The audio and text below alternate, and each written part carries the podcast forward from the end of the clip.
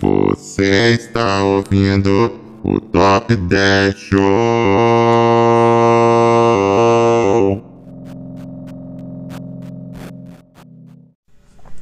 Mais um Top 10 Show. O programa que é? Top. O programa que é? 10. E o programa que é? Show. Show. Ok. Qual o tópico de hoje, Shows? Hoje a gente vai falar de um assunto que desses que é fácil pra gente falar sem pensar muito, porque a gente tava com preguiça de pensar no roteiro mais elaborado. E porque a gente acabou de passar por um coma alimentar depois de uma feijoada. Isso. Aí a gente precisa fazer algo fácil e hoje é algo que é fácil pra gente, que é top 10 piores histórias da Marvel. Porque a gente gosta da Marvel tanto que a gente conhece as melhores e as, As piores piores. histórias. E é fácil porque é muito mais fácil você escolher as piores coisas já feitas nos quadrinhos do que as melhores coisas já feitas. E é fácil porque é uma reclamação, não um elogio. É sempre mais fácil reclamar do que elogiar. Exatamente. E é tão mais fácil que a gente vai estrear um quadro novo hoje. Uhum. É o quadro que a gente apelidou de Troféu Menção Desonrosa. Por que uma menção desonrosa, Shows? É, pode ser algo que a gente. Em geral, vai ser coisa que a gente queria botar na lista, mas não quer perder tempo falando sobre. E, às vezes, quando você tem 11 itens, e aí é um top 10, aí vai ficar só um de fora, então por que não. não... Vai ganhar uma menção especial, mas é uma menção desonrosa. É, nesse caso, a menção desonrosa é porque é uma história tão ruim, tão constrangedora, tão absurda do Quando universo Marvel. eu não li essa história, quando o Josa me explicou, eu falei, eu vou ficar com vergonha de falar dessa história. Uhum. Ela quase ia sendo cancelada no, do nosso programa, Uhum. mas a gente falou assim: vamos fazer o seguinte. Se você está realmente curioso, você conhece do filme Capitã Marvel a personagem Carol Danvers. Então, Conhecida como Capitã Marvel. Capitã Marvel, que durante a década de 70, 80 era conhecida como Miss Marvel. A senhorita Marvel. E ela passou por uma história bem estranha durante a década de 70, 80, não lembro exatamente quando, acho que foi final de 70, envolvendo um vilão chamado Marcos, com U. É, o nome do vilão é Marcos. Marcos. É, tipo assim, nem, nem deram um. Um nome de Um vilão de codinome verdade, pra é um nome pessoa. de pessoa normal. E é uma história tão, tão absurda que eu não vou contar. Então, se você tá aí, se você estiver almoçando, não procure agora. Mas se você gosta de ler histórias constrangedoras, histórias sem noção, é, procura lá. É, é bizarro mesmo, assim. Tá falando constrangedor e sem noção, não é constrangedor e sem noção igual o Michael Scott do The Office. É constrangedor e sem noção do tipo de coisa que a gente teria vergonha de contar aqui. É, e eu não, É, é, É, realmente, é não- bizarro mesmo. a gente decidiu não contar. Mas se a gente contasse, ela com certeza estaria no top 10 e estaria provavelmente ou em primeiro ou em segundo. Acho que nem tem. Acho que provavelmente em primeiro. É horrível essa história. Ok? Então, vamos agora de volta à nossa programação normal. Número 10.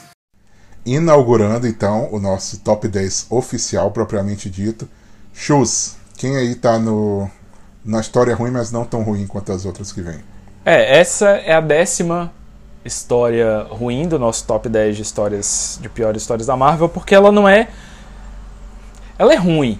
Mas assim, ela não é. Ela é ridícula, o motivo É, ridículo. mas ela meio que não te ofende, igual algumas aqui que são Aham. meio ofensivas, assim. Ela só me dá um pouco de raiva porque eu achei ruim o caminho que usaram pra chegar onde eles queriam chegar. Vamos lá. É, se você acompanha o universo Marvel, conhece coisas de super-herói da Marvel pelos filmes, você conhece o personagem Nick Fury, interpretado pelo ator Samuel L. Jackson. O Samuel L. Jackson, ele ganhou esse papel porque teve uma época nos quadrinhos que eles estavam escrevendo o personagem Nick Fury numa revista nova e o, o desenhista da revista fez ele pensando no Samuel L. Jackson. É, então já fez dele. é, o mesmo rosto, assim, desenhou a cara dele. Aí quando ele soube, o ator soube que, iam, que ia ter filmes da Marvel e ele gostava da história, ele ligou e falou: Cara, já que já sou eu mesmo, eu tô aqui. Se vocês quiserem que eu faça, eu faço. Foi basicamente isso. Só que qual que é o problema? Isso aconteceu mais ou menos nos anos 2000 e pouco, quando criaram esse, esse personagem. Em um universo paralelo da Marvel. Isso, não era nem o universo oficial, era um universo paralelo. Por que isso? Porque desde os anos 60, 70, quando criaram o personagem Nick Fury, ele era um, ele era um ator branco. Era um, perso Ator. ator, um personagem.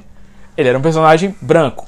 Tanto que tem um filme em que o David Hasselhoff faz o papel do Nick Fury. Exatamente. Se você não sabe quem é David Hasselhoff, é aquele cara que aparece, faz uma ponta no filme do Guardiões da Galáxia 2 como o pai do Star-Lord, do Peter Quill. E protagoniza a série SOS Malibu.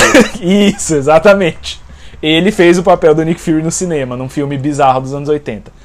Mas o ponto é, ele era um ator, ele era um, para de falar ator, ele era um personagem branco, e aí criaram essa, essa história paralela nos quadrinhos de que o, Nick Fury era negro, e aí no cinema começaram a fazer ele o, com o, o ator, de fato, o ator Samuel agora, Jackson. Samuel Jackson.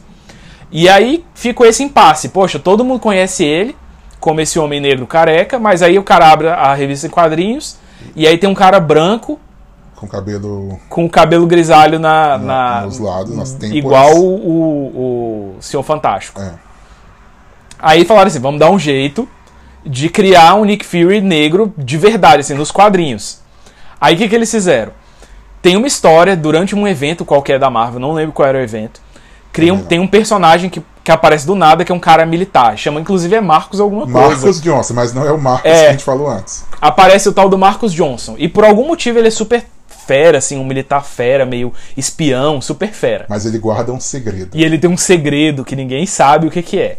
Aí o Marcus Johnson, de repente, ele é amigo de todo mundo na Marvel, de repente, do nada, é um cara que eles acabaram de inventar, ele é super influente e participa das aventuras e é amigo dos Todo heróis. mundo conhecia, menos você, leitor. Exatamente. Aquele cara, tipo, ah, o Marcos, claro, o Marcos Johnson, nosso brother.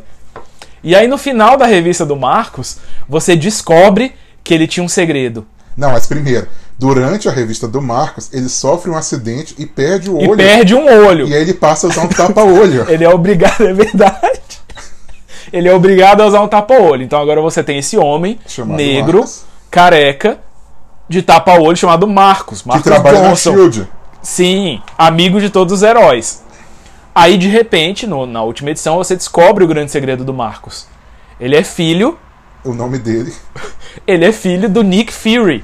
E o nome, E o nome é- real dele é Nick Fury Jr.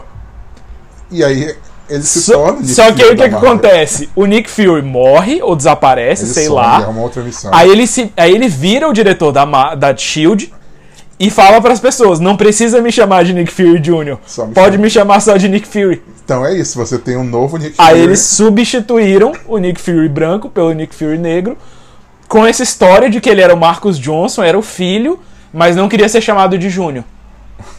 Eu achei assim, eu acho boa a intenção, porque o- o- os, os filmes da Marvel são o que as pessoas conhecem de super-herói Uhum. hoje, na maior parte. E aí eu acho interessante eles tentarem alinhar essas coisas. Eu gosto disso. Eu Mas- acho zoado quando você vê um filme, aí você fala assim: ah, vou ler uma revista pra conhecer mais esse herói. Aí você abre a revista e não tem nada a ver. Tipo Assim, completamente nada a ver. Ah, eu gosto do Thor, vou ler a revista do Thor. Aí você abre, aí ou tem um cara que parece um boi, que na verdade virou o Thor agora, ou tem uma mulher que é o Thor. Aí você fala assim, poxa, mas não tem nada a ver com, com, com a revista. Então, eu achei legal, mas eu achei meio forçado, assim, a ideia do. Não, você gastar Nick várias Fury edições Jr.. com isso, né? E ficou claro, assim, quando ele sofre um acidente e pega o tapa-olho e fala, véi, tu tá, tu, tá, tu tá achando que eu sou burro, né? Tu acha que eu sou trouxa. Então, assim, é- não é tão ruim, é mais engraçado. Eu acho mais engraçado do que ruim, mas beleza, fica aí essa minha. Eu quero registrar minha indignação contra essa história do Marcus Johnson. Número 9.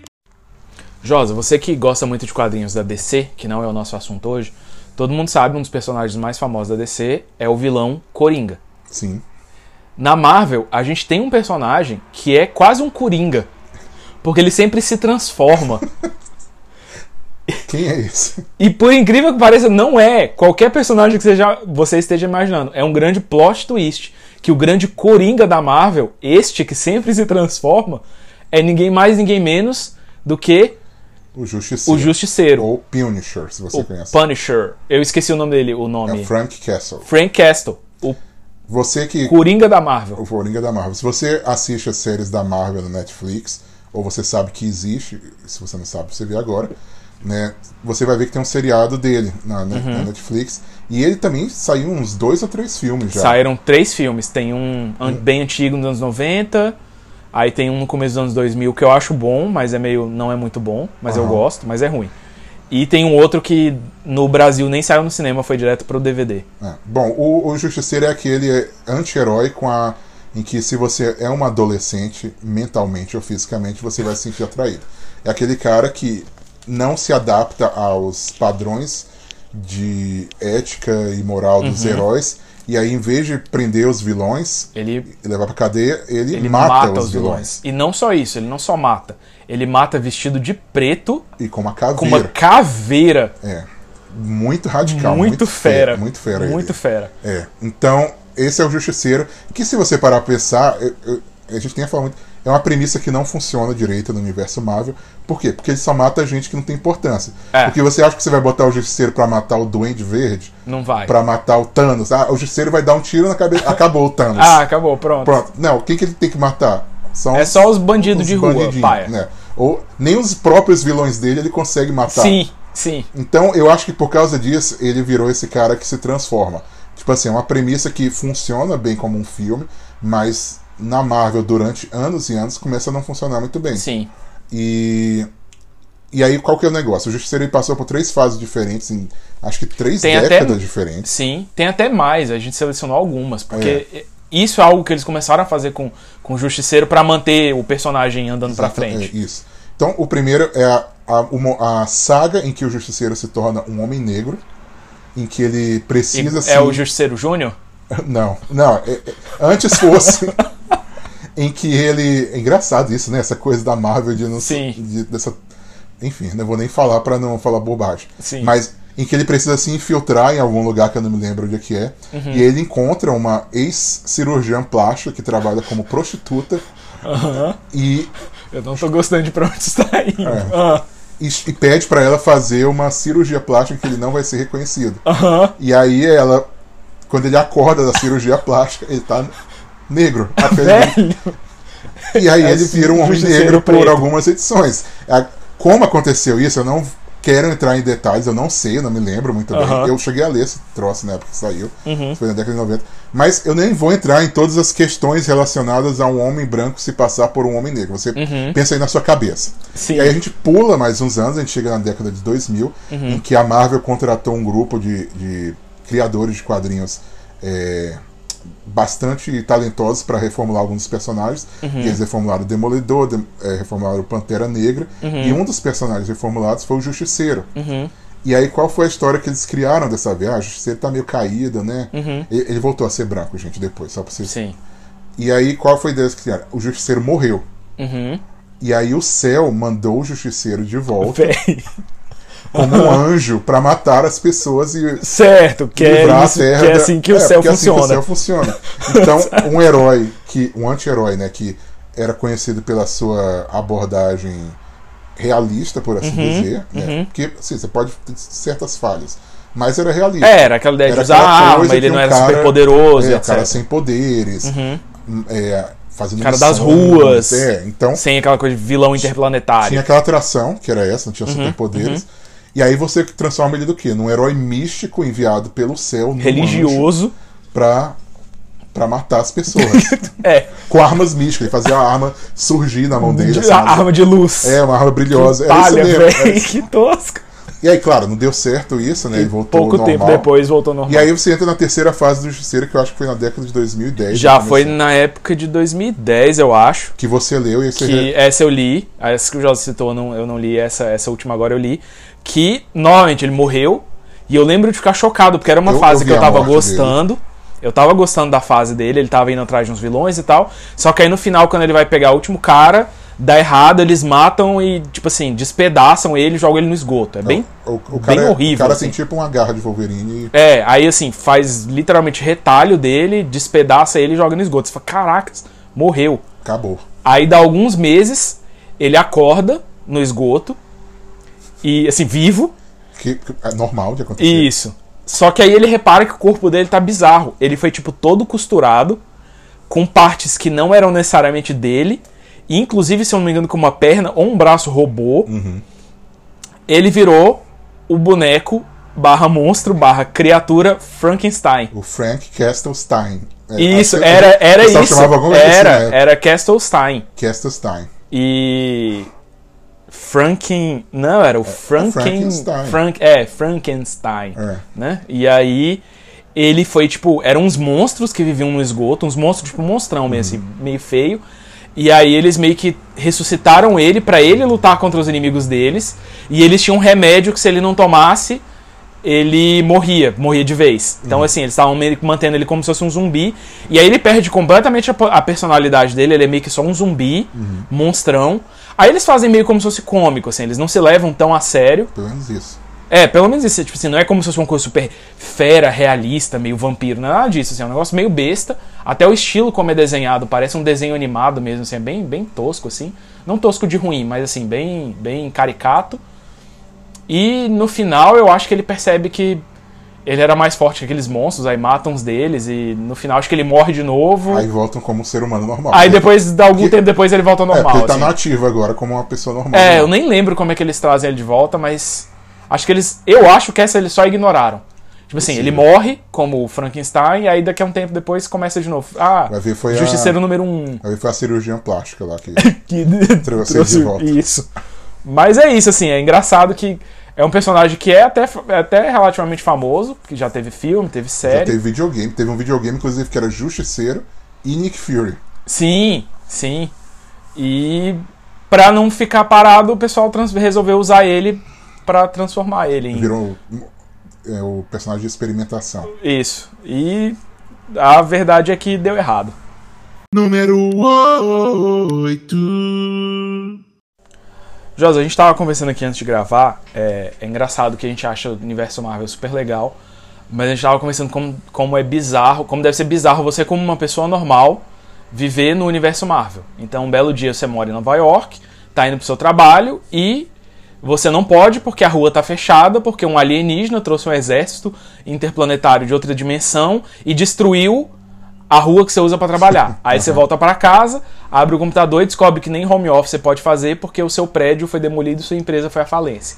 Você tá sem emprego. Então esse tipo de coisa acontece. Então, por exemplo, é, outra coisa ruim que pode acontecer às vezes no universo Marvel. Um belo dia você tá vivendo a sua vida, aí um clone seu jovem do passado vem e te mata porque você ficou ruim da noite pro dia. É, isso Isso acontece no É universo Marvel? Bom, é, o Chu está descrevendo a história que eu não sei qual o nome que ficou em português, Uhum, que em inglês o nome é The Crossing, e que o personagem principal O é cruzamento. o Homem de Ferro, Aham. que hoje em dia você considera tipo o pilar do universo Marvel. Sim, é, é- ele é o super-homem da Marvel. É o- Mas é o- que ou o Batman, junto. É, o. É. E, mas que durante a década de 90 ele era o aço do, do Shaquille O'Neal. Era o Shaquille O'Neal que fez o papel do aço? É, Tem um Não filme da DC tá do, falando, do aço, que é um personagem menor da DC que Aham. saiu na década É, eu acho que foi o Shaquille O'Neal que fez. É, ele era o. o besouro azul do universo Marvel Entendi. naquela época. né? Isso, Se você era não sabe quem é, é isso que eu, é exatamente Esse é o isso. ponto.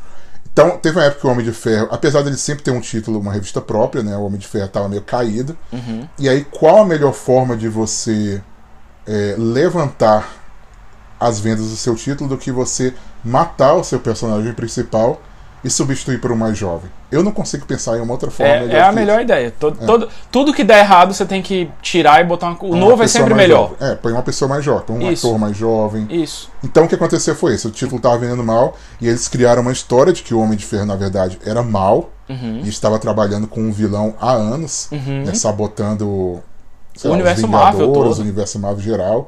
Né. Se eu não me engano, ele voltou a beber, porque o Homem de Ferro tem classicamente um É, problema. aí toda vez que você tem que zoar o personagem, você fala que ele voltou a É, beber. ele tem um alcoolismo. Tipo assim, não deixa um bicho em paz, ele nunca consegue E superar aí, isso. e aí os Vingadores, em vez de resolver o problema como qualquer pessoa normal, Sentar e conversar com o cara, ou botar cara ele na grupo cadeia. dos Alcoólicos Anônimos. Isso. né, o que, que eles o que, que eles fizeram eles voltaram no passado trouxeram o Tony Stark mais jovem Aham. E fizeram o Tony Stark mais jovem matar o Tony Stark mais velho Isso. e aí você continua tendo um Tony Stark no seu universo Só que agora ele é bom e, e jovem. e jovem e aí qual que era a ideia deles eu acho né como os nossos leitores são jovens eles, vão, vão gostar. se eles vão se Porque um identificar jovem, com é. Tony Stark jovem Isso. né? E aí a história foi um fracasso e acho que um ano e pouco depois a história foi apagada. Eles, é, eles tiveram um evento, aí quando voltou desse evento, o Tony tava velho de novo. É, que a gente vai falar um pouquinho sobre isso mais, mais tarde, esse evento, Sim. inclusive. Mas foi só isso, assim. Quando ele voltou, aí o Tony já tava velho de novo e fingiram que isso nunca aconteceu. É. E eu acho que essa história é tão obscura hoje em dia, porque foi ignorada assim. É, porque foi completamente que eu ignorado. nem tenho não- mais muito o que falar, né? As outras É. a gente tem muita coisa É um, é um negócio assim, eu acho, eu acho legal a ideia, por exemplo, no Brasil deu certo. A gente tinha um presidente velho, que ninguém gos- gostava, que era o Sarney. Aí vamos substituir por um jovem, aí botaram o Fernando Collor. Dá certo essas coisas, você Aham. botar um jovem. Você reformulou o país. Você reformulou o país, o Brasil foi completamente diferente. É. Então, eu sou completamente a favor de trocar sempre por um jovem. É, eles fazem, é comum nos quadrinhos, né? Mas normalmente eles trocam por um filho, por um sobrinho, por um Robin. Por um É. robô. Não por um. Por um robô. por uma. Por a- pela namorada. Isso. Não pelo clone mais jovem. Que volta do passado porque o velho tinha ficado ruim. É. E aí o novo volta e mata o velho pra ficar no lugar. Bom. Acho que é isso. Beleza. Número 7. Falando em super-herói que fica mal, Uhum. o nosso próximo item é. A gente colocou, agrupou junto, né? A história que em inglês ficou chamada de Onslaught, em português virou Massacre, Uhum. e junto com ela a continuação Heróis Renasce, o Heroes Reborn. Uhum. Bom, qual que é a premissa dessa história? A premissa dessa história, aliás, um pouquinho de contexto antes, né? Uhum. Tem um personagem que chega do futuro, né, para visitar os X-Men. Uhum. É, o nome dele é Bishop. E aí ele fala que tem um dos X-Men que vai trair todos os X-Men e vai matar os X-Men. E aí ele tem uma gravação da, da Jean Grey, né, falando assim, ah, ele chegou aqui. Aí tem aquele ruído de celular, Aham, né? de- Ele matou o Xavier. Agora não sei quem. Aham. E aí ele chega à conclusão de que o X-Men que matou todos O os mais outros X-Men provável. era quem? O mais suspeito de todos. Qual X-Men que você sempre acha que um dia é aquela pessoa meio shady, assim, meio, meio que você desconfia, E que é um dia extremamente violento, e violenta. que um dia você fala, um dia esse cara vai ficar louco e vai matar todo mundo. Wolverine? Não. Gambit. Gambit, claro. Claro. é- Qual é- X-Men é louco e vai matar Qual todos os X-Men tem outros? poder pra matar todo mundo jogando carta de baralho neles? Gambit. Não, e aí ele pensa que o Gambit é o cara que vai matar. Eu ridículo. contei isso, não tem nada a ver com a história, né? Que Porque é tão ridículo. E aí, é, história vai, história vem. Né? Em determinado momento, o professor Xavier é, precisa enfrentar o Magneto. E aí ele meio que apaga as memórias do Magneto. Uhum. E aí, anos depois, você é revelado que, na verdade, a, o lado negro do Xavier, Uhum. junto com essas memórias que ele apagou do Magneto, Aham. se uniram na mente dele Aham. e criaram uma terceira persona conhecida como Massacre. Tô acompanhando, tá fazendo bastante Faz sentido, sentido. até agora. E aí essa persona chamada Massacre é quem? É o X-Men que, que vai, matar, todos, os X-Men. Então quem é o X-Men que mata todos os X-Men? Professor Xavier E Magneto juntos. juntos, né, ligados, transformando numa terceira ent- entidade Uhum, uma chamada terceira opção que nós não conhecemos. Massacre. E aí é um dos personagens mais poderosos Uhum. da Marvel, Uhum. completamente sem nenhuma motivação decente, ele é simplesmente Ruim ódio por ser e ruim. quer matar todo mundo E tem todos os poderes. e tem todos os poderes Uhum. e ninguém consegue e ele usa uma armadura ridícula que é uma versão é, anabolizada da roupa do Magneto. Aham, aham. né? É tipo assim, um, é, um, é um corpo gigantesco de Magneto com uma capacetinho bem pequenininho. sim, sim. e aí precisa todos os heróis da Marvel se juntarem pra Uhum, pra matar esse cara. uhum. E aí no final, né, o Capitão América, o Homem de Ferro, Quarteto Fantástico Uhum, e o Thor, uhum. eles fazem um sacrifício de entrarem dentro da armadura deles pra sei lá o que, e eles morrem.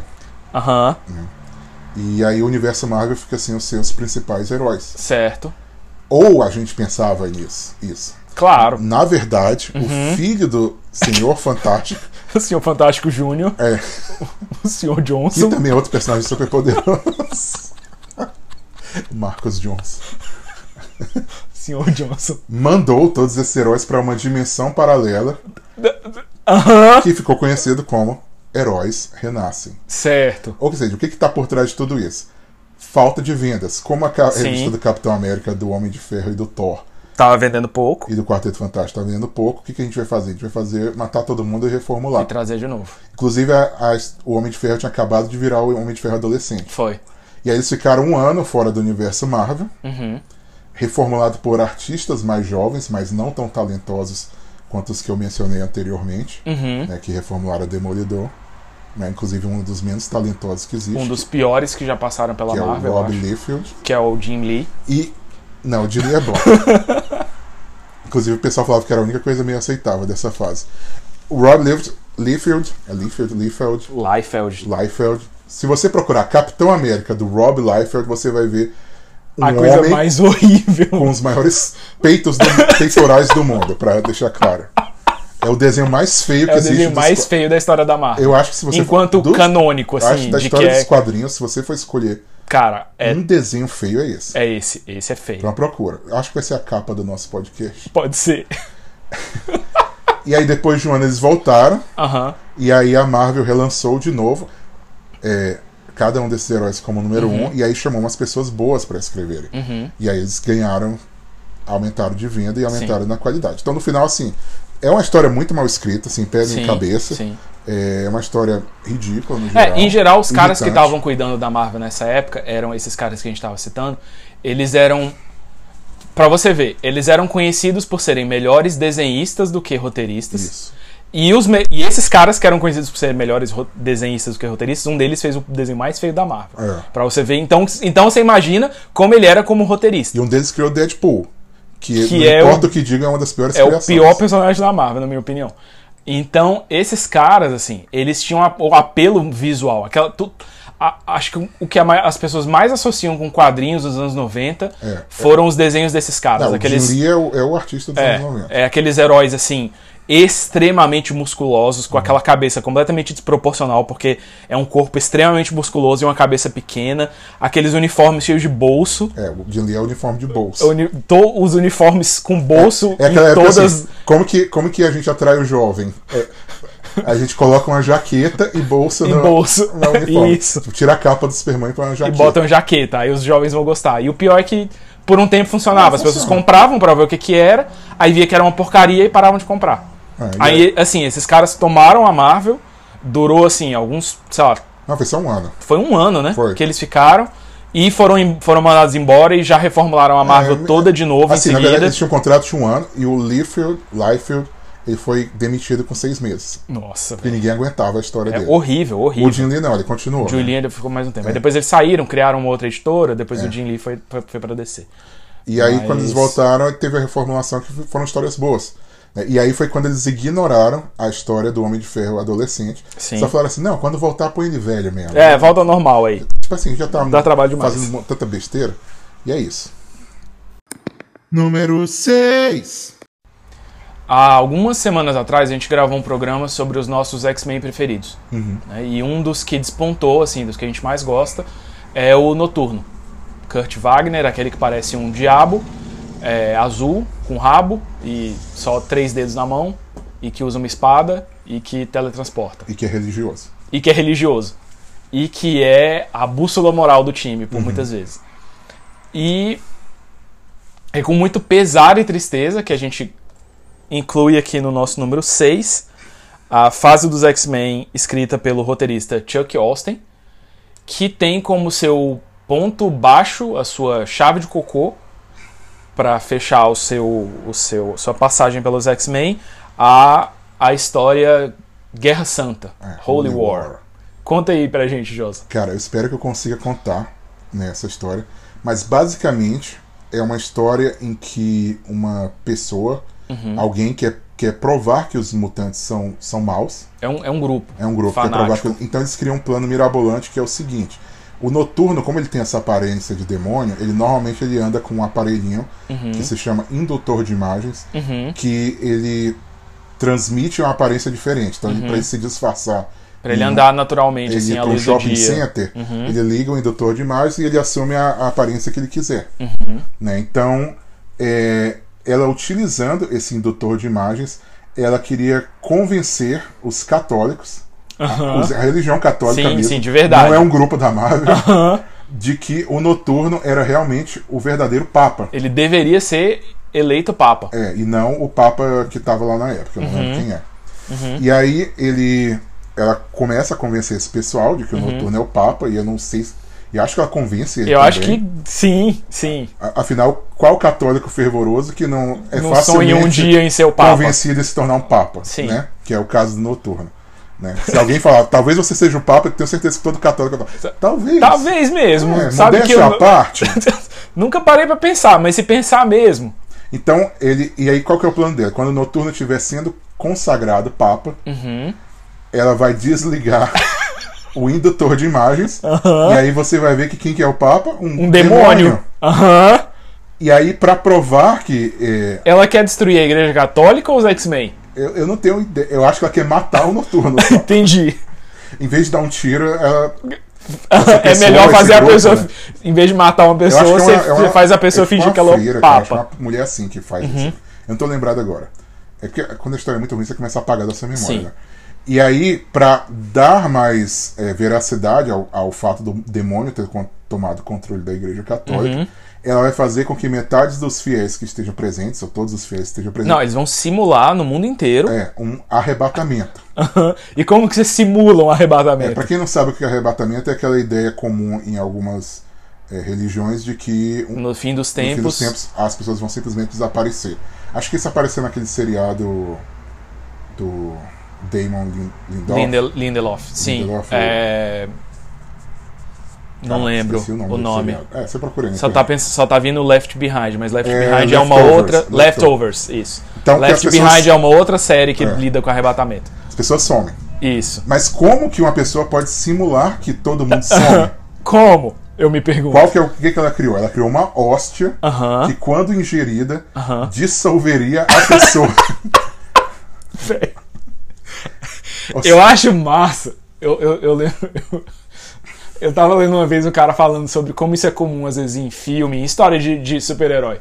Como às vezes a pessoa tem um objetivo e pra alcançar o objetivo dela, ela constrói uma coisa que é muito melhor e mais poderosa e mais eficaz do que a coisa do objetivo. Eu lembro, por exemplo, no filme do Homem-Formiga. Que eu lembro que o cara o, dá, dá esse exemplo. O vilão do Homem-Formiga ele quer recriar o traje do Homem-Formiga. Aí no meio do filme, ele vai atacar um inimigo dele que tá é, é, é, atrapalhando os planos dele, e ele dá um tiro nele com uma arma que teoricamente é a versão falha do poder do Homem-Formiga, que simplesmente faz o inimigo dele desaparecer, ele virou uma gosminha. Aí ele vai e limpa o cara com papel higiênico e o cara tá morto. Então assim, ele tem uma arma, ele tem um negócio militar poderosíssimo, que poderia fazer você ganhar toda a guerra, e é só um negócio que ele usa uma vez pra transformar uma pessoa em formiga. tipo assim, ele tem um negócio muito mais poderoso, mas não, o, objetivo dele é transformar o cara em Não, formiga. e ela poderia simplesmente ter dado a hóstia pra ele comer e ele É, desapareceria. dava uma, uma hóstia. Você não é católico? Toma aqui uma hóstia. Aí eles aparecem. Então, Pronto, assim, consegui meu objetivo. O- o- a história é completamente um desrespeito com os X-Men em geral e com a igreja E com a igreja católica. Que é tipo assim, nenhum católico em geral acredita em arrebatamento. Sim, é, é- Então- foi, foi o que a gente tava comentando quando a gente tava pensando nessa história. O- fica claro que a única coisa que o roteirista quer é fazer crítica à igreja, católica. E ele tem outras histórias é, lamentáveis. Na, na- Ele é considerado, eu acho, por muitos, é, a- o pior roteirista que os X-Men tiveram Sim. nos seus Olha, quase 60 anos. E olha que eu considero fácil. E olha que os X-Men têm a sua Tem cota de muitos roteirista pontos também. baixos. Eles já tiveram um vilão chamado Massacre, que era a mistura da memória do Xavier com a memória do Magneto. Eles já trouxeram os X-Men do passado, adolescentes, pra convencer Pra- os. Eles tiveram a coisa história muito igualzinha. É, a do Tony Stark. Mas esse. Mas essa do Chuck Austin é muito ruim. ele, ele, ele é um Muito dos ruim. caras que. Ele, cri- ele criou a ideia de que o Noturno ele é filho do demônio, de verdade, a É, aparência o- dele. a mãe dele é a é mística, mas o pai dele é um demônio, demônio mesmo, espiritual, não é um mutante Tipo, só. então, é, ele estragou o personagem nesse tipo. Mas eu acho que as pessoas só ignoraram. Só ignoram. Na verdade, o que o pessoal fez foi transformar o pai dele em mutante também. Ah, o pai dele não era demônio, era, era o Ah, mesmo pai que é, ele inventou, mas o pai dele também é mutante. E não um demônio. Ele foi o que criou a ideia de que os mutantes não contraem o vírus HIV. Do nada. Aí tirou simplesmente pra a cartola, nada. Pra nada, ninguém menciona mais isso. Isso. E por que serve essa. Pra que. Por que isso? Ah, porque sim. Ele fez um dos dois personagens, um inclusive mais velho e a outra que eu acho que estava na fase pós-adolescência, é, resolverem tirar a roupa no céu. Estavam tão apaixonados, os dois voavam, Uhum. que no céu eles tiraram a roupa é, de tanta paixão na frente da mãe da menina. Por quê? Ah, eu não sei. Porque sim. É, eu acho que. Eu nem sei se tem, tem mais coisa, né? Tem Tinha, uma muito- coi- tinha alguma coisa com um anjo também. Ah, ele criou a história de que o anjo ele também era descendente de seres. Tem um personagem dos X-Men que o nome é Anjo. Que ele também era, de alguma forma, descendente Coisa de mística seres também, é. semelhantes a anjo. Então a ideia Isso. de que assim. Ah, o noturno tem essa. A ideia do noturno sempre foi assim: ele tem a cara de demônio, mas ele é uma pessoa boa. Uhum. E agora o que, que ele tá fazendo é: ele tem a cara de demônio, porque ele é um Porque demônio. ele é demônio mesmo. Porque se ele fosse um anjo, ele teria uma cara de anjo. Ou seja, É. toda a história de vamos usar os X-Men pra falar sobre preconceito, Uhum, O cara destruiu. aparência, né? pu- O cara destruiu. E eu acho que tem mais coisa, mas tá bom, né? Chega. Demais. Chega desse Chuck Austin. Número 5. Chus, a gente já falou de cópias enviadas do passado, Uhum. de universos paralelos, de versão malvada do meu lado negro que se junta com o meu maior inimigo. Uhum. Mas tá demônio. faltando uma coisa que a gente não falou muito bem: clones. Aham. Você já assistiu a novela O Clone Não. com Murilo Benício? Com Murilo Benício, Murilo Benício e Murilo Benício jovem. Pois a Marvel tem a sua própria versão da saga O Clone, Aham. que é conhecida da saga O Clone, da novela O Clone, que é conhecida como A saga, saga do O Clone. Clone. Do Clone. com Murilo Benício. Estrelado pelo Murilo Benício da Marvel, Peter Parker, o Spider-Man. Certo. Você leu alguma coisa da saga do Clone? Eu li a respeito. Uhum. Eu nunca li. É, conheço um pouquinho, mas nunca li porque tive preguiça, porque o que eu ouço quando eu leio sobre é o que a gente vai falar aqui, que é basicamente uma grande bagunça. Ok, Saga do Clone eu comecei a ler ela. Uhum. E é engraçado que foi um dos momentos da minha vida que eu parei de ler o Homem-Aranha. Uhum. Né, eu comecei a ler. Isso aconteceu na década. Acho que ela começou na década de 90 e acabou na década de 2000. Foi. Foram três anos de Saga do Clone. Eu comecei, eu lia Homem-Aranha na época, Uhum. né, comprava quase tudo, e a história é tão insuportável Uhum. que eu acho que em um ano eu já tinha parado de ler. Uhum. Né? Qual que é a premissa da história? Você sabe mais ou menos? Pode contar? Mesmo sem ter lido? Cara, eu lembro que tem. Eu acho que não é completamente a história, mas eu lembro que tem um cara que. Se chama Ben Ray. Não. Não, tem- não eu, só lembro que tem um cara que clona o. É, tem um cara chamado Chacal, E- Esse que mesmo. clonou a Gwen Stacy nos Isso. anos 70 Isso. e clonou o Peter Parker também. E, Isso. E, e essa já é uma história meio bizarra, que ele era apaixonado pela Gwen. Uhum. Isso, fez isso. um clone pra ele, fez um clone do Peter, sei lá pra quê. Uhum. O Homem-Aranha, né?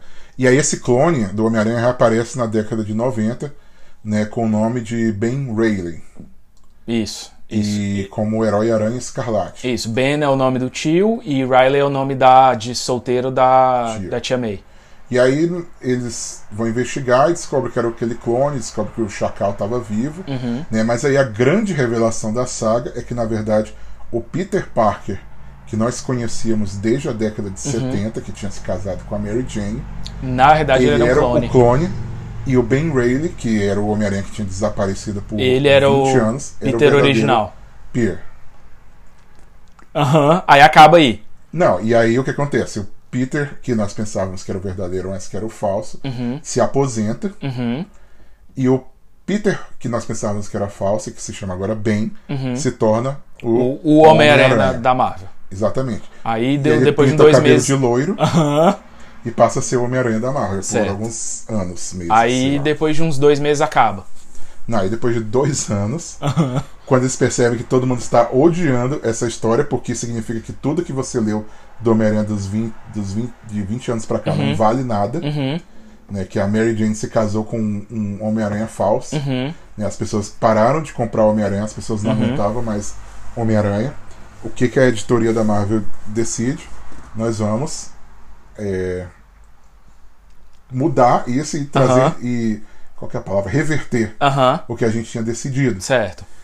E aí eles tiram do chapéu ali o Duende Verde, que estava morto há 30 anos no universo Marvel, Certo. e falam que ele, na verdade, foi o grande é, vilão por trás de toda essa história. Sim. Uhum. Ele convenceu o Chacal de que o Peter falso era o verdadeiro e o verdadeiro era o falso. Uhum. Ele convenceu os dois Homem-Aranhas de quem era quem.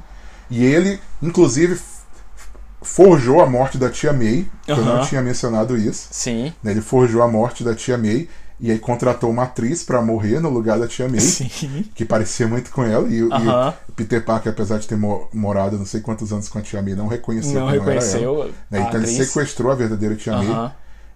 E aconteceu alguma coisa com a filha do. E a Mary Jane estava grávida, aconteceu alguma coisa com A, a, filha a do Mary Homem-Aranha. Jane tava grávida nessa época. E aí o Norman Osborn, por algum motivo, ele queria o DNA dessa filha. Aí ele contrata uma mulher. se não é a atriz da Tia May, mas assim, ele contrata uma mulher que envenena o cozido de frango que a Mary Jane pede num. num Um vendedor de rua. num vendedor de rua, como é que é o nome? Aquele negócio tá na moda? Num food truck Aham. de Nova York. Ela pede especificamente um cozido de frango. A mulher envenena o cozido de frango. Aí ela perde o bebê e essa mulher rouba. Aí leva ela, tipo assim, a mulher leva ela pra um hospital falso e rouba o bebê. E teoricamente o Norman Osborn guarda esse bebê. Aí, tipo, é tão bizarro que eles simplesmente ignoraram, ignoraram toda- totalmente existe. essa história que existe esse bebê. E aí, aí no final desses três anos de, de E, e surgem vários outros clones. Tem é, aquele o Kane, é, que é tipo um, a versão emo é, punk do, cabeluda e deformada. do, do- do Peter Parker. E tem vários outros clones. Tem uns que aparecem assim por, sei lá, duas edições. Aí você acha, ah, e na verdade você descobre que na verdade ele era o original. Aí duas edições depois ele morre. E quando eles morrem, quando os clones morrem, eles dissolvem. eles não meio da morrem de verdade. Em que aparecem os pais do Peter Parker, eles voltam. Sim. E aí no final é um robô inventado do cara. Cara, é tipo uma é, bagunça é bizarro. É um, é um evento que dura por muito tempo. Ao longo desse evento, eles mudam várias vezes os editores e os autores e os desenhistas. tá acontecendo. E o que tá acontecendo aí? Tem um cara que tem uma ideia, aí eles não gostam, ele demite um cara e traz outro cara, aí o cara muda completamente a história. Você se apega com um personagem, ele morre. Você se apega com outro personagem, ele é um robô. Aí você odeia um personagem, ele vira o Homem-Aranha por seis meses. E aí, na verdade, foi tudo um Não, sonho. Eles começam a colocar um monte de vilão que nunca mais apareceu. Tipo assim, eles matam o Dr. Octopus, aí colocam a Doutora Octopus, mas ela não é, tipo, legal igual que tem no filme Do, recente. isso. É tipo assim, uma mulher que ninguém se importa. Aí ela morre. É. Aí era um clone. Era um clone do fantasma. Era um fantasma do clone ressuscitado do robô. E aí no final de tudo o que acontece, né? O Peter volta a ser o verdadeiro, ele descobre Sim. que não, na verdade, ele é o verdadeiro Peter Parker. Sim. O Ben Ray ele vira pó, né? ele simplesmente Sim. se dissolve, talvez comer uma hóstia. Envenenada. O. Duende Verde, que estava morto há 30 anos, é, inventa que ele voltou, que ele sempre esteve vivo, mas estava se Nunca recuperando morreu. na Europa. Aham. E virou o grande manipulador. Uhum. E a tia May, que tinha morrido durante essa história, ela volta também, Uhum. né? E porque ela estava sendo sequestrada por ele. E o grande vilão de tudo, no final das contas, é cozido de frango. Número 4. Continuando na nossa temática Homem-Aranha, Uhum. eu acho que um dos motivos que eles. Eu não quero estender o assunto da saga do clone, mas Certo. esse vai puxar. Um dos motivos que eles quiseram fazer essa reformulação era fazer o Homem-Aranha ficar mais jovem. Uhum. Porque quem é casado é velho, Certo. como os apresentadores desse programa. Correto. Então, eles trocando o Homem-Aranha por alguém que não era casado, né, e não tinha um, um histórico já de vida ali, Uhum. eles trariam um personagem que os leitores se identificariam mais. Uhum. E aí a Marvel, não satisfeita com essa tentativa fracassada Da saga do clone. da saga do clone, ela resolve de novo fazer essa história de o Homem-Aranha deixar de ser casado Uhum. para se tornar um personagem jovem de novo, para que os seus leitores se identifiquem Uhum. com ela. E aí a gente tem a famosa história em que o Homem-Aranha, a pessoa mais gente boa do universo Marvel, Cara mais legal, mais brother. aquele que se tem alguém da Marvel que você seria o seu, seria o seu amigo para tomar uma cerveja, para seria comer um parça. McDonald's, é o Peter Parker. Uhum. A Marvel decide criar uma história em que o Homem-Aranha faz um pacto com o diabo para pagar o casamento dele e virar solteiro de novo. Sim. Explica, essa você leu, não leu? Tá, né? essa eu li, essa eu acompanhei bastante. Essa, infelizmente, eu lembro de vários detalhes. O que aconteceu? Teve aquele grande evento na Marvel chamado Guerra Civil, que eles adaptaram mais ou menos no filme do Capitão América número 3. Dois. Três. 3. Capitão América Guerra Civil. A ideia é parecida, tem uma ideia de registrar alguns heróis e, e eles meio que, meio que como se fosse trabalhar pelo governo. Aí o, o Homem de Ferro é a favor, o Capitão América é contra. E aí, nos quadrinhos, uma figura muito importante nessa, nesse, nessa história é o Peter Parker. Ele começa na época trabalhando junto com o Tony Stark. Ele apoia o, o, o Tony Stark, ele ganha até na época uma, uma armadura mais ou menos como é no- nos filmes do Homem-Aranha mais recentes, ele ganha uma, uma armadura assim, toda é, tecnológica e tal, como se fosse tipo uma, Homem- uma armadura do Homem de Ferro, só que de tecnologia, de aranha. É, só que ele tem medo ali, de, tipo assim, ele tem, tipo, ele tem muitos inimigos, Homem-Aranha, e o pessoal, ele tem pessoas queridas, tem, tem a Mary Jane, tem a Tia May, ele fala, cara, eu não posso, tipo assim, me, me tornar público. E aí o Tony Stark fala, não, não, pode deixar que eu protejo. Aí, aí a família toda se muda pra, pra torre do Tony Stark, ele protege e tal. E ele fala, cara, mas você vai precisar do meu. Do, do- se você vai me apoiar, e assim, não, todo mundo gosta de você, você é um cara muito gente boa. Então, se você for na TV e revelar sua identidade pra dizer que você vai se registrar como um super-herói registrado, todo mundo vai apoiar a nossa causa. Aí ele vai lá na televisão, tira a máscara e fala: Oi, eu sou o Peter Parker, eu sou o Homem-Aranha. Uau, é aquela grande revelação. Aí no final, o Tony Stark é meio idiota nessa saga. Ele, fica. Ele abandona o Tony Stark. Ele, aí ele, aí o, o, o- o Homem-Aranha começa a perceber, ele abandona o Tony Stark, o Tony Stark bota a família dele na rua, e aí ele vai, defende lá ao lado do Capitão América, beleza, aí acaba a Guerra Civil, e agora todo mundo sabe quem é o Homem-Aranha. Inclusive, por exemplo, o Rei do Crime, que é um dos maiores inimigos do Homem-Aranha nos quadrinhos. E ele vira tipo um fugitivo. Aí eles estão se escondendo num hotel de quinta categoria nos Estados Unidos, é, fugindo, porque todo mundo agora sabe quem é a família do Peter Parker, porque o Rei do Crime botou uma recompensa gigantesca no para quem matar o Homem-Aranha. E agora todo mundo sabe quem ele é, fica fácil de encontrar. Aí eles vão e um cara lá qualquer, um vilão desses de, de quinta categoria, é, vai dar um tiro no Homem-Aranha, ele percebe usando o sentido aranha, pula, é, é, acho que ele se, tipo, se que se esquiva, abaixa, se é, abaixa. se abaixa, aí o tiro pega a tia May. É, E vai pro aí ela vai pro hospital e ela tá já na beira da morte. Aí ele tenta de tudo, ele tenta. Ele vai no Homem de Ferro, não tem como fazer nada, ela vai morrer. Ele vai no. Lembrando que ele já passou pelo trauma dela ter morrido alguns anos atrás. Isso, mas era só uma atriz no caso. Aí ele tenta. Ele vai. Eu acho que ele vai tipo no Doutor Destino, É, no ele vai Doctor Doom, vilões, vai nos ele vilões. Ele vai Pra atrás de todo mundo todo mundo. ela. E todo mundo basicamente fala: é, tá velha demais, já tá na hora dela. Tipo assim, Não tem nada que a gente As pessoas morrem, Homem-Aranha. É, assim, infelizmente, amigo, não posso fazer nada. Eu posso salvar o mundo com universos paralelos, mas eu não posso salvar uma mulher que tomou um tiro. É, eu sou um homem psíquico que vive numa cadeira de rodas há 50 anos, voltei a andar e tem um exército de crianças que lutam por mim, os X-Men, mas eu não posso salvar a sua tia, eu não posso tirar essa bala de dentro do corpo dela. Eu sou o médico doutor estranho, mas eu não posso fazer nada por ela. Tudo tem limite. Enfim, até que no dia, assim, ele tava completamente desesperado, de repente aparece diante dele o diabo. É. Aparece o Mephisto, Mephisto, que é o. que é o diabo na Marvel. E ele faz um- uma proposta. Ele fala assim: eu consigo salvar a Tia May.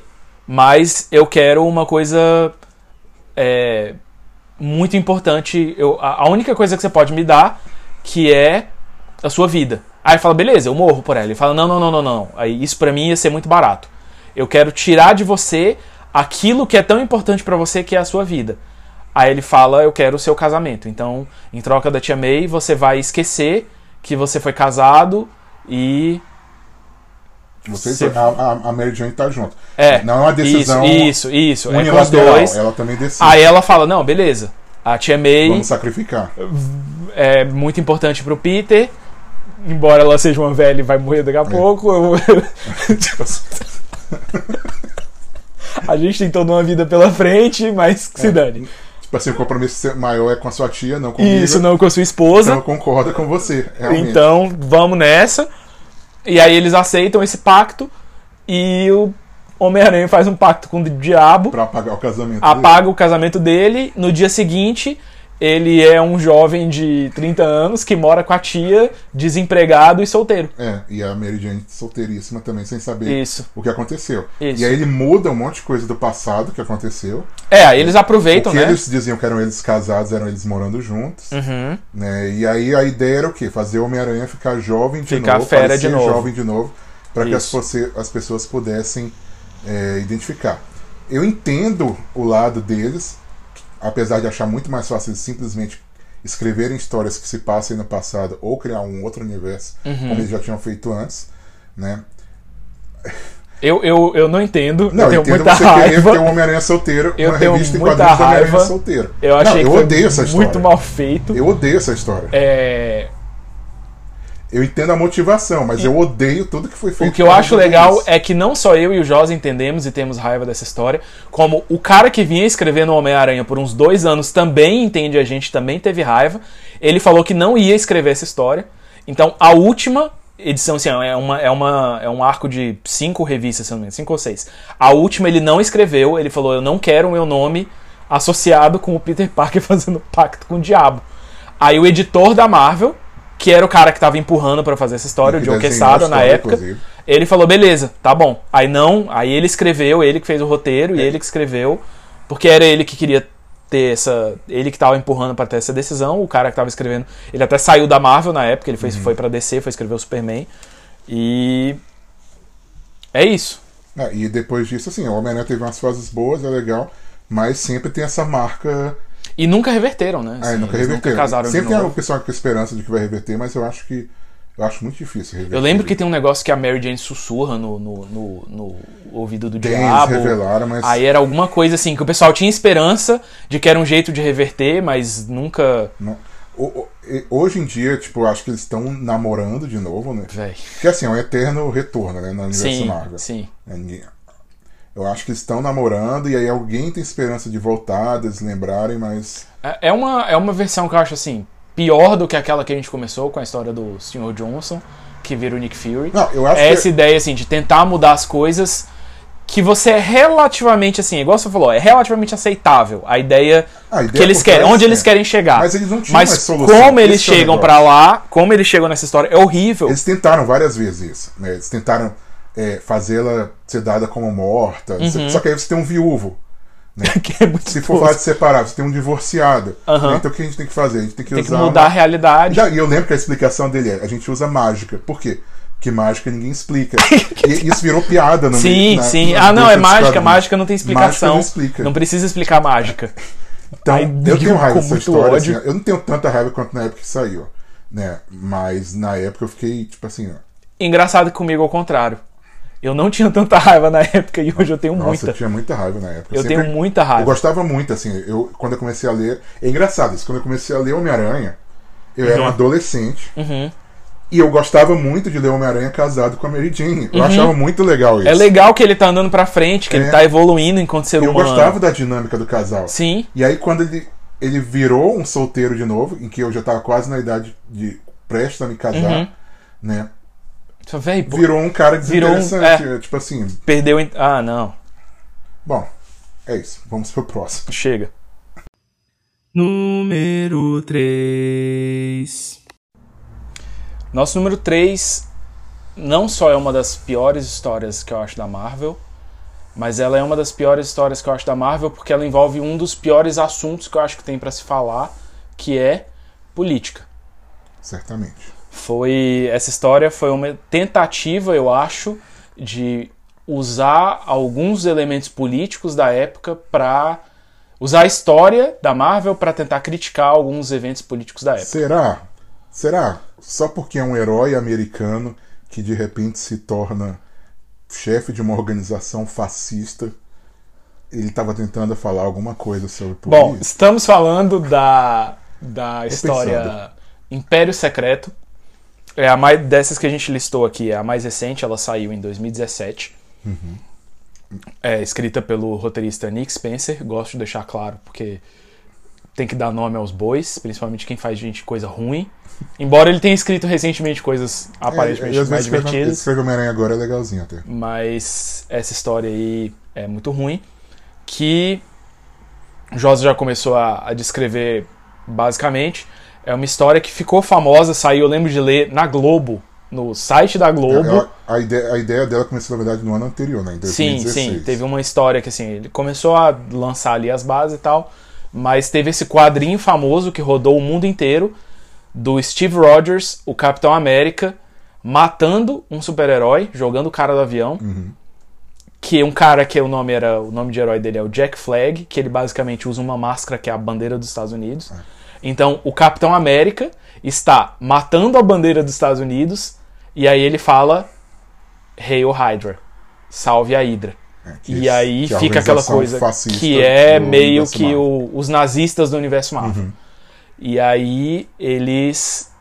Aí você vai ler e vai descobrir o que, está acontecendo, como assim, como que o Capitão América tá falando Hail Hydra, e aí você descobre que, por algum motivo, e aí depois você vai descobrir por quê, mas aí você descobre que, na verdade, esse tempo todo da Marvel, 80 anos de Marvel, Capitão América. o Capitão América era um agente secreto da Hydra. Exatamente. Ele não era o paladino dos valores da liberdade, da justiça e da, liber- e da felicidade para todos da América, É. do sonho americano. Ele era, na verdade, um infiltrado fascista, nazista e Supremacistas. supremacista, Todos esses anos. vilão, todo esse tempo. E aí isso virou notícia em todos os lugares. E eu lembro de pessoas que nunca leram quadrinhos falando: Você viu o Capitão América?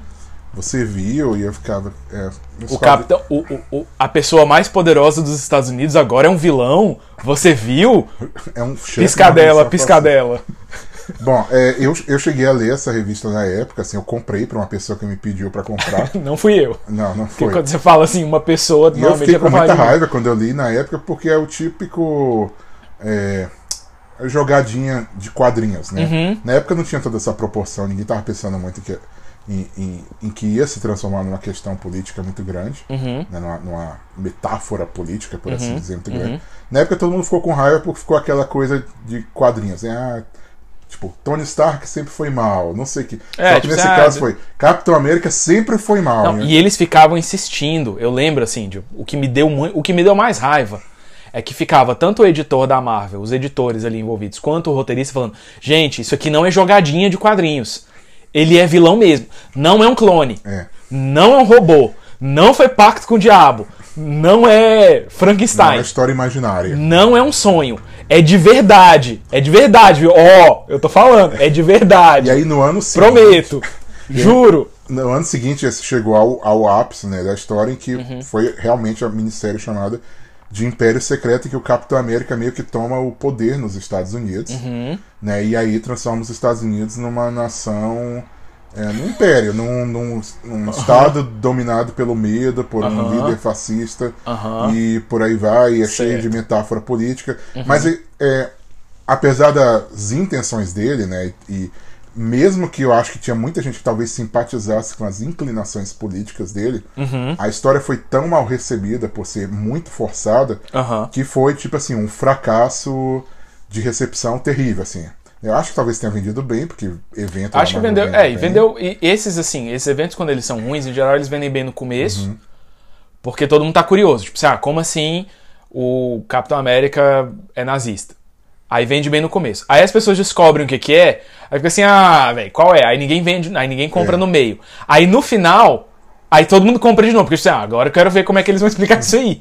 Aí, em geral, essas- esses eventos ruins, eles vendem bem por isso. Porque, no mínimo, eles despertam a curiosidade. E eu lembro que, que depois que, que saiu essas primeiras edições, Uhum. e aí tinha gente literalmente queimando a revista, que eu não apoio, acho uma atitude já no nível idiota Sim, muito sim. alto. Né? Você pode simplesmente não gostar e não comprar. Não comprar. É, você precisa comprar e queimar Uhum. e filmar, né? Então você tá no terceiro nível. Pra revista, pra videogame eu acho legal. O Queimar pessoal o vai lá na fila, Ah. aí compra o videogame novo e quebra na frente das pessoas da fila. É, enfim. É, então a recepção foi tão ruim, assim, Uhum. não importa qual era a posição em geral do política, né? Porque às vezes você pensa assim, não, o pessoal não recebeu bem porque o americano é muito patriótico, não sei o quê. Ele é mesmo, né? Dos dois lados. Sim. Mas mesmo o pessoal que tinha uma inclinação um pouco mais é, é, liberal, progressista, né? Uhum. Achou a história meio ruim, assim, forçada pra caramba.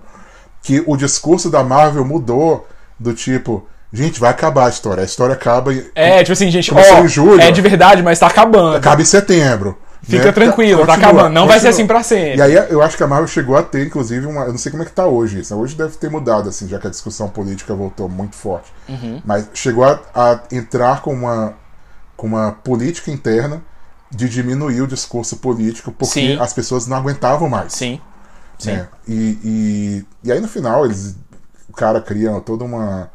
é, faz uma É, labarismo no final, assim, a ideia, a ideia é que o Caveira Vermelha, o grande inimigo, inimigo do, do Capitão América, usou o cubo cósmico, aquele que aparece até nos filmes, como se fosse uma das pedras do infinito. Nos quadrinhos ele não é uma pedra do infinito, do Thanos, não tem nada a ver com isso, mas é um negócio muito forte que ele consegue alterar a realidade.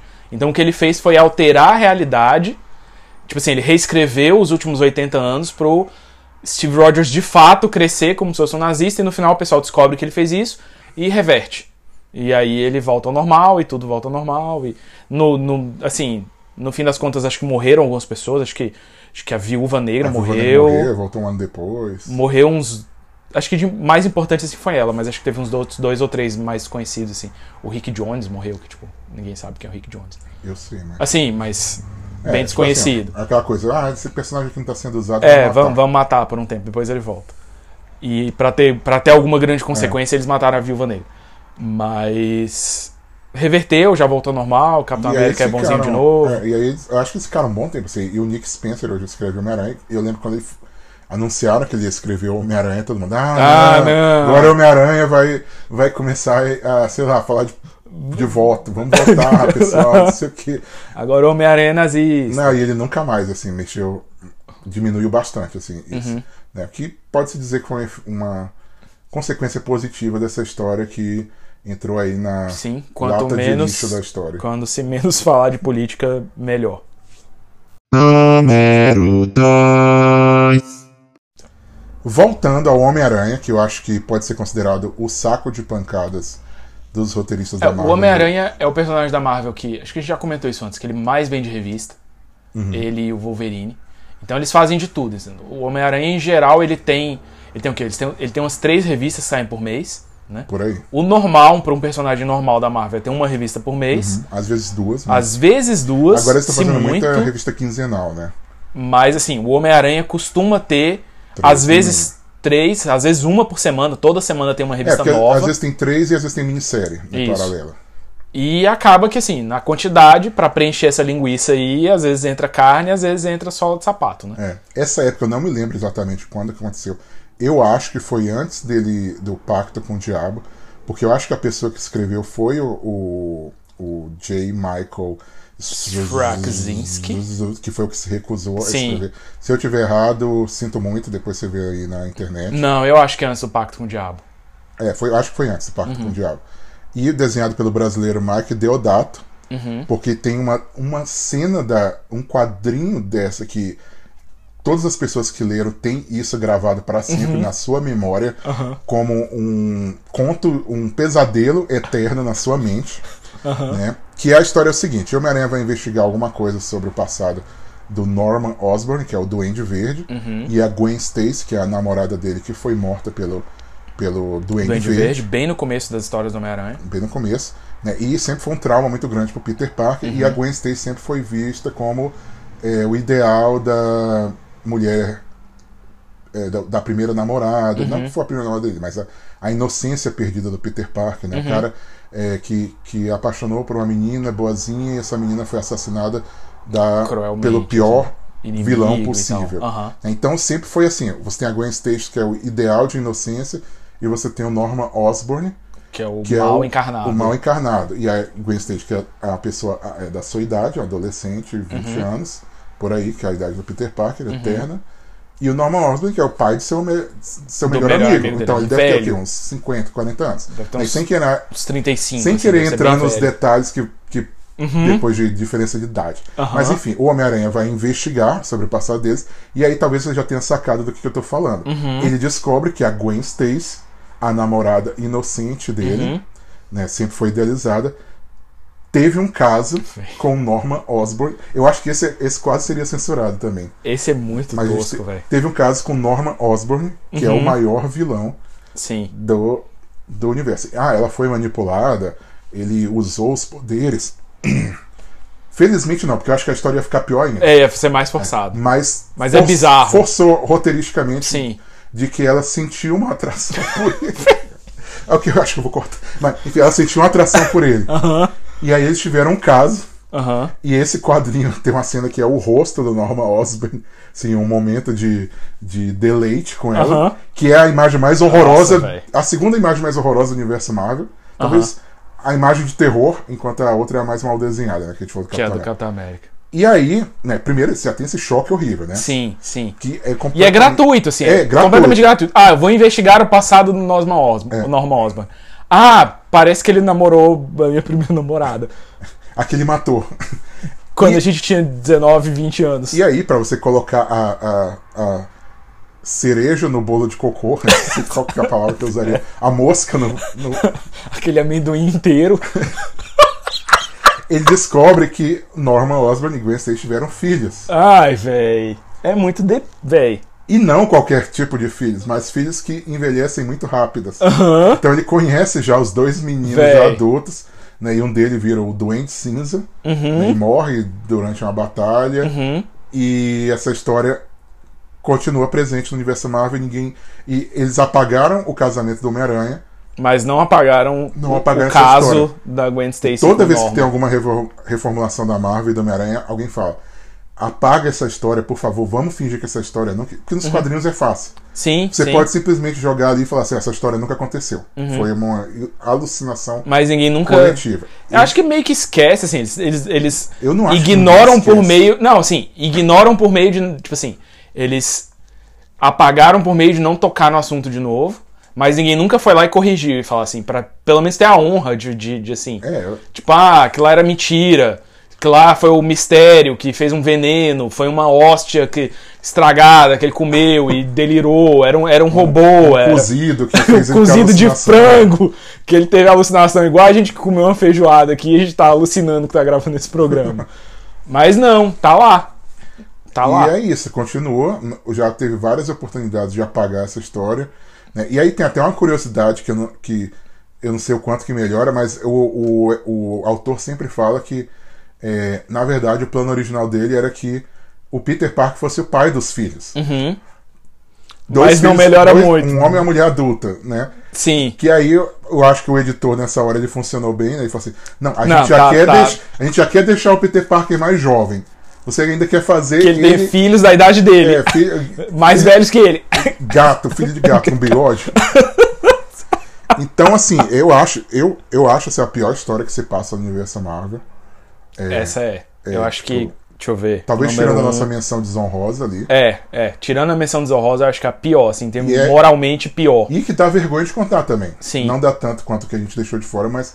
Daí você imagina como a outra é ruim. Mas... E aí a número um, ela vai dar mais vergonha de contar ainda. Uhum. Mas como ela não passa no universo Marvel exatamente, eu Sim. acho que por isso é, essa fica sendo a pior pra mim, no universo Marvel. Sim, no universo Marvel essa é a pior, provavelmente. Tá aí o troféu Cocô de Ouro.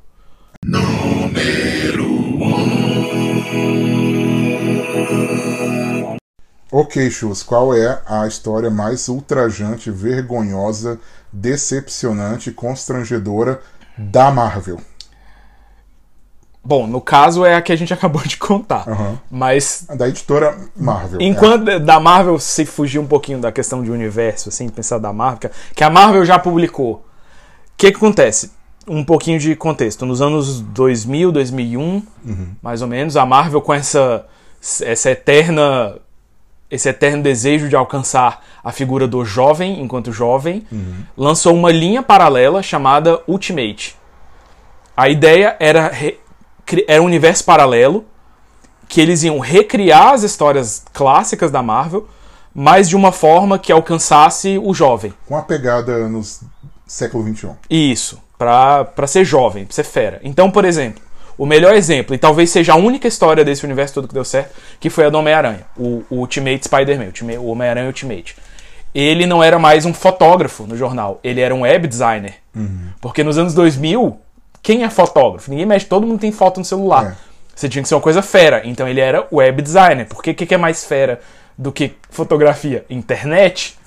Ele é fera. Só que ele era nerd, então ele era programador. Aham. Né? Mas então, assim, era essa ideia de atualizar as histórias. Então, Aqueles personagens que tinham origem em guerras antigas, tipo Segunda Guerra, Guerra do Mundial, Vietnã. Guerra do Vietnã. Eles atualizaram tudo isso para, tipo assim, guerras. ah, o, o, o Justiceiro, ele foi pra guerra do Afeganistão, Uhum. não pra guerra do Vietnã, igual no original. Né? Então era essa ideia de tentar atualizar. E aí eles mudavam, usavam mais ou menos o nome dos personagens, criavam roupa nova pros personagens e tal, não sei o quê.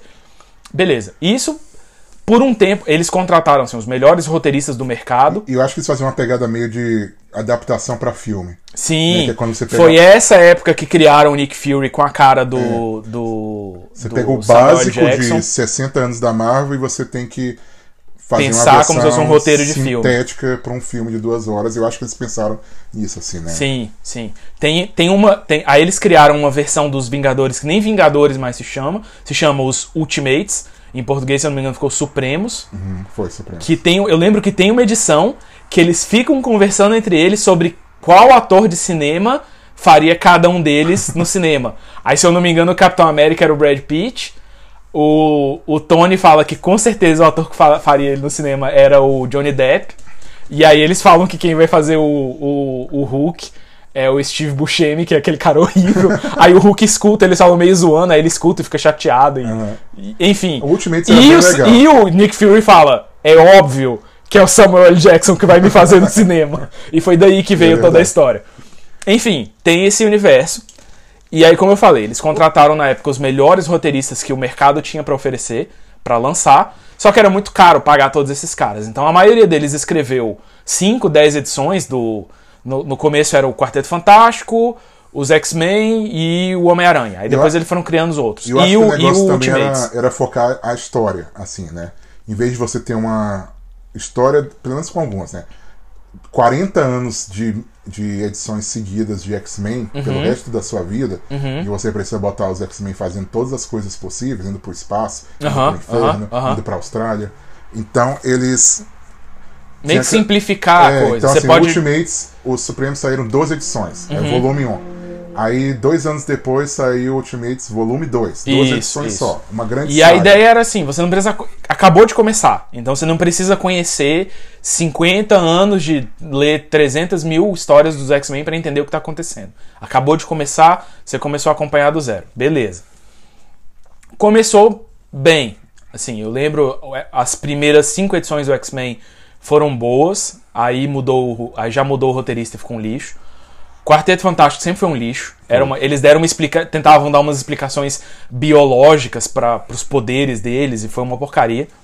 O Homem-Aranha foi o único que funcionou. Funcionou bem. Ele teve mais de 100 edições. Foi nesse universo Ultimates que eles criaram o personagem do Miles Morales, Que aparece na que, Aranha que aparece, que é o principal do, do Aranha Verso e, e, e foi, fez muito sucesso e faz muito sucesso até hoje. É um personagem que eu acho bem legal.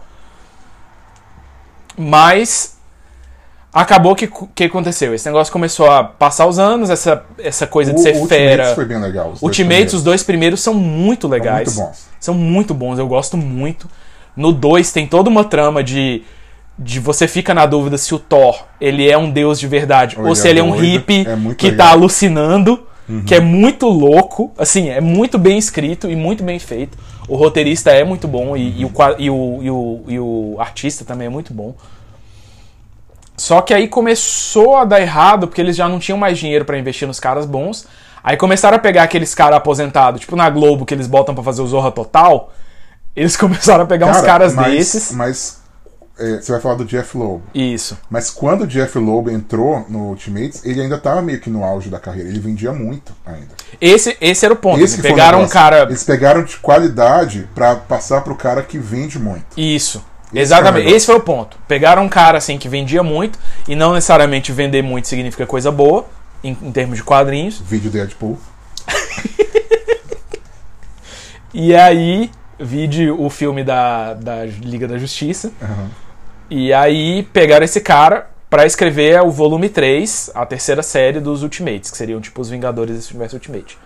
E aí, cara, pra mim é quando o, o trem descarrilha, É, descarrilha quando o o, o, o, carro capota, assim. É uma história completamente sem pé nem cabeça. Completamente louca. A então, pegada é toda diferente. é, é um, é um, o, o, o desenhista é horrível. É um cara que eu não eu acho ele ruim. E nessa série ele tá pior. Sim. Tá assim, tá- é o, é o chorume. Esse cara, ele é famoso por atrasar os desenhos porque é, jogava videogame. Isso. E aí é difícil de entender o que tá acontecendo, de tão ruim que é. sabe narrar. Aí tem algumas, algumas tramas, como, por exemplo, nesse universo, eles revelam que eles já tinham revelado há muito tempo atrás, há um tempo atrás, que a Viúva Negra, de fa- na verdade, ela sempre foi uma espiã russa. Então ela era meio que uma vilã, e aí ela matou toda a família do Gavião Arqueiro. E aí no final eles matam, ele se vinga e mata ela. Aí quando. Isso já tinha acontecido antes. E tinha sido até de uma forma bem escrita, embora tenham meio que sacrificado a personagem. Quando começa esse volume 3, eles descobrem que ela não tinha morrido e que o Tony Stark estava tendo um caso com ela e eles ficam mostrando uma câmara secreta deles É, vaza uma juntos. Isso. E é já é um negócio mó tosco, e é mó E explícito. ele já sabia que ela era assassina do co- Isso, da família do ele sabia dele. de tudo e aí dormiu com ela. Aí já cria aquele clima tenso na, na equipe. Aí eles criam uma história de que nessa época fazia parte da equipe o Mercúrio, o Quicksilver, e a Feiticeira Escarlate, A Wanda. a Wanda, que eles, é- eles são irmãos. Só que nesse, nesse quadrinho eles são irmãos, mas o Capitão América começa a desconfiar que tem alguma coisa estranha porque eles são muito próximos. Mais do que devia.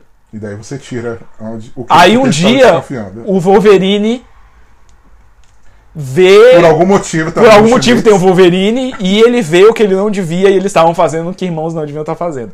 É, é bizarro, assim, eu não sei nem. Eu tô tentando escrever É, é sem isso, falar, mas é é isso aí. Então, assim, é esse, esse é o nível. Esse É Ultimate tipo 3. assim, falaram pro cara, ó, a gente tá fazendo uma pegada assim mais madura. E é o que ele falou assim, então eu vou colocar Tudo que eu acho demais. tudo que. Eu vou fazer, pensar igual um adolescente. É. né? O que, o que o adolescente acha que é maduro? É. botar um filme de 18 anos. Isso. Então é isso que ele Botar transforma. um filme pornô. O que, que é maduro? Filme de 18 anos. Isso. Aí ele transforma os Vingadores desse universo Ultimate num grande filme pornô com super-herói. É horrível, horrível. É- é- é- Eu não lembro quem, E ele- que é, quem é o vilão dessa história. Eu Eu, sei que tem, tem uma bala, tem uns caras atirando, matando uns heróis lá. Um negócio bizarro, bizarro. E aí, claramente, o negócio começou a dar errado. Aí, assim, fora o Homem-Aranha, que vendia muito bem nessa época, o principal roteirista da Marvel escrevia, todos esses outros heróis do universo Ultimate estavam um lixo, uma porcaria. Aí eles decidiram acabar com essa linha, acabar com esse universo Ultimate. Ultimate, acabar com essas histórias. Aí criaram um, é, um evento, uma saga chamada Ultimatum, que é mais moderno. Não é Ultimato com O no final, é com o M, como se fosse latim. Ultimatum. Ultimatum. E é basicamente o fim do mundo. Aí, cara, é esse mesmo cara que escreve. É um desenhista que eu acho ainda pior, É. o David Finch. David Finch, que eu acho lixo dos quadrinhos. E é uma história completamente sem pé nem cabeça, que é basicamente o Magneto tenta destruir o mundo e consegue. E aí o que ele faz é matar todos os Matar personagens todos. um a um. Isso. É tipo assim, você gosta de ver os seus personagens favoritos sendo torturados? Eu vou.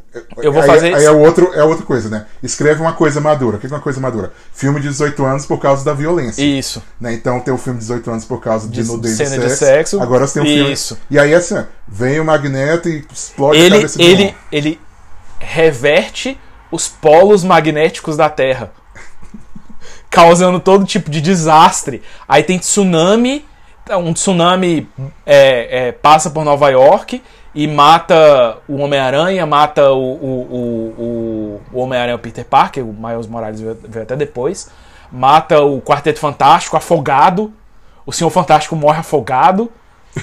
O, ele tem aquele personagem que a gente gosta muito, que é o Homem Múltiplo.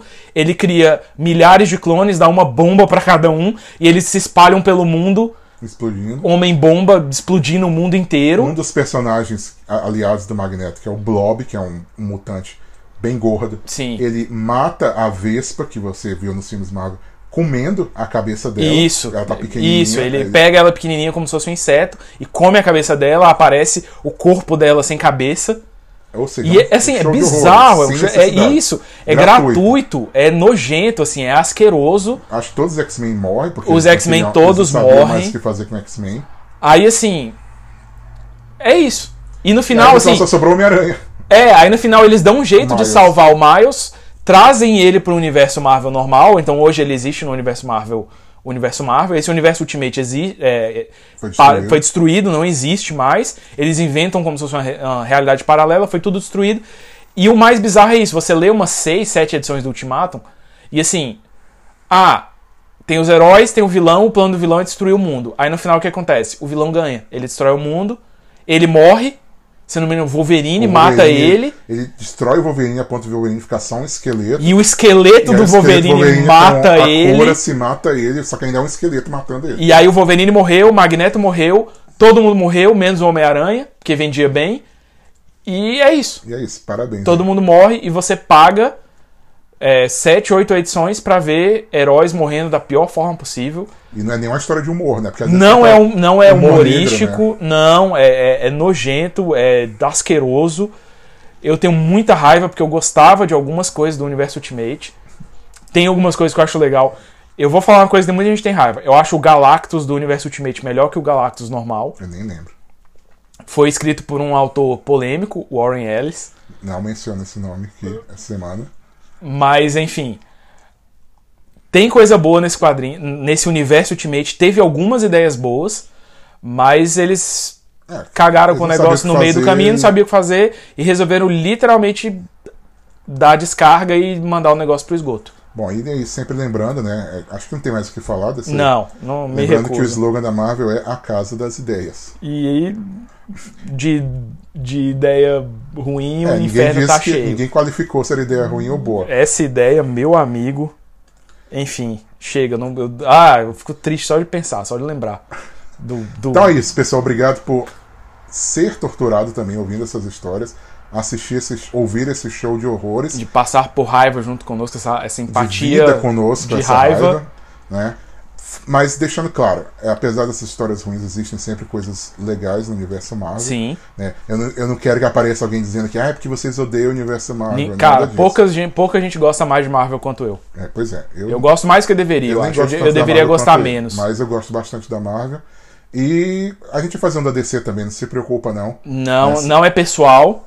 Contra alguns desses autores que a gente citou é, mas É. não é pessoal contra a Marvel, a gente gosta da Marvel, a gente também tem a história ruim na DC. Da DC, inclusive, talvez sejam piores. É. Mas enfim, mais raiva aí pelo futuro. E, E é isso. Fica até a próxima. Dá um curtir pra gente no Spotify. Dá cinco estrelas na Apple. Segue a gente nas redes sociais. Twitter, Instagram, não segue no Facebook não. É, que ninguém usa. E abraço. Falou. Muito obrigado por ouvir o Top 10 Show. Curta nossa página no Instagram, Facebook, Twitter.